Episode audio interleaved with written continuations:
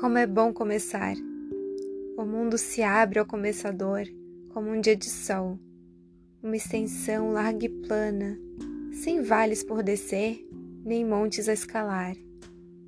Escreve-se a primeira palavra com confiança, entusiasmo e a certeza de que muitas outras virão, com energia e vibração semelhantes. Mal é preciso que se saiba qual será o prosseguimento Basta dar início e as coisas surgem espontaneamente, geradas pela força daquele começo que empresta alegria a tudo que lhe segue.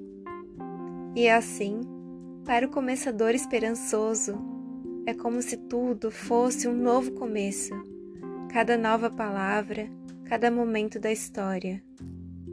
Tudo se reveste daquela ânsia de se saber empreendendo uma jornada que, se imbuída da mesma garra, será bem-sucedida. Na verdade, pouco importa para o começador se haverá o sucesso. O importante é que houve um começo, e isso já é significativo. Aventurar-se no nada, cortar-lhe o desejo de estender-se por todos os cantos, até que tudo se cubra de vazio. É esse o desafio de quem se dispõe a começar romper a indolência do silêncio que quer cobrir o mundo de inação e impor a ele um som, um gesto, uma forma.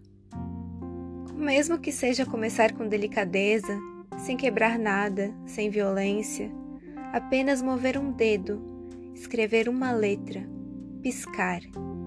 Não importa como se começa, se com raiva, desejo ou apenas casualmente como quem nem percebe que está começando e que só depois, quando o processo já estiver razoavelmente adiantado, vai se dar conta de que já houve o início. Não importa como, o mais importante é que a inércia se interrompeu e uma história que sempre, por menor que seja, muda o fluxo do mundo, está a caminho. O começo é uma gestação cuidado que se anuncia. É pôr em jogo uma novidade, um outro, e a criação do outro é a razão da vida. Sem começo, tudo se perde numa imensidão do mesmo. Não existe o tempo, tudo é igual. Começar é coincidir com o próprio tempo, que recomeça infinitamente. Trecho do Livro dos Começos, de Noemi Jaffe.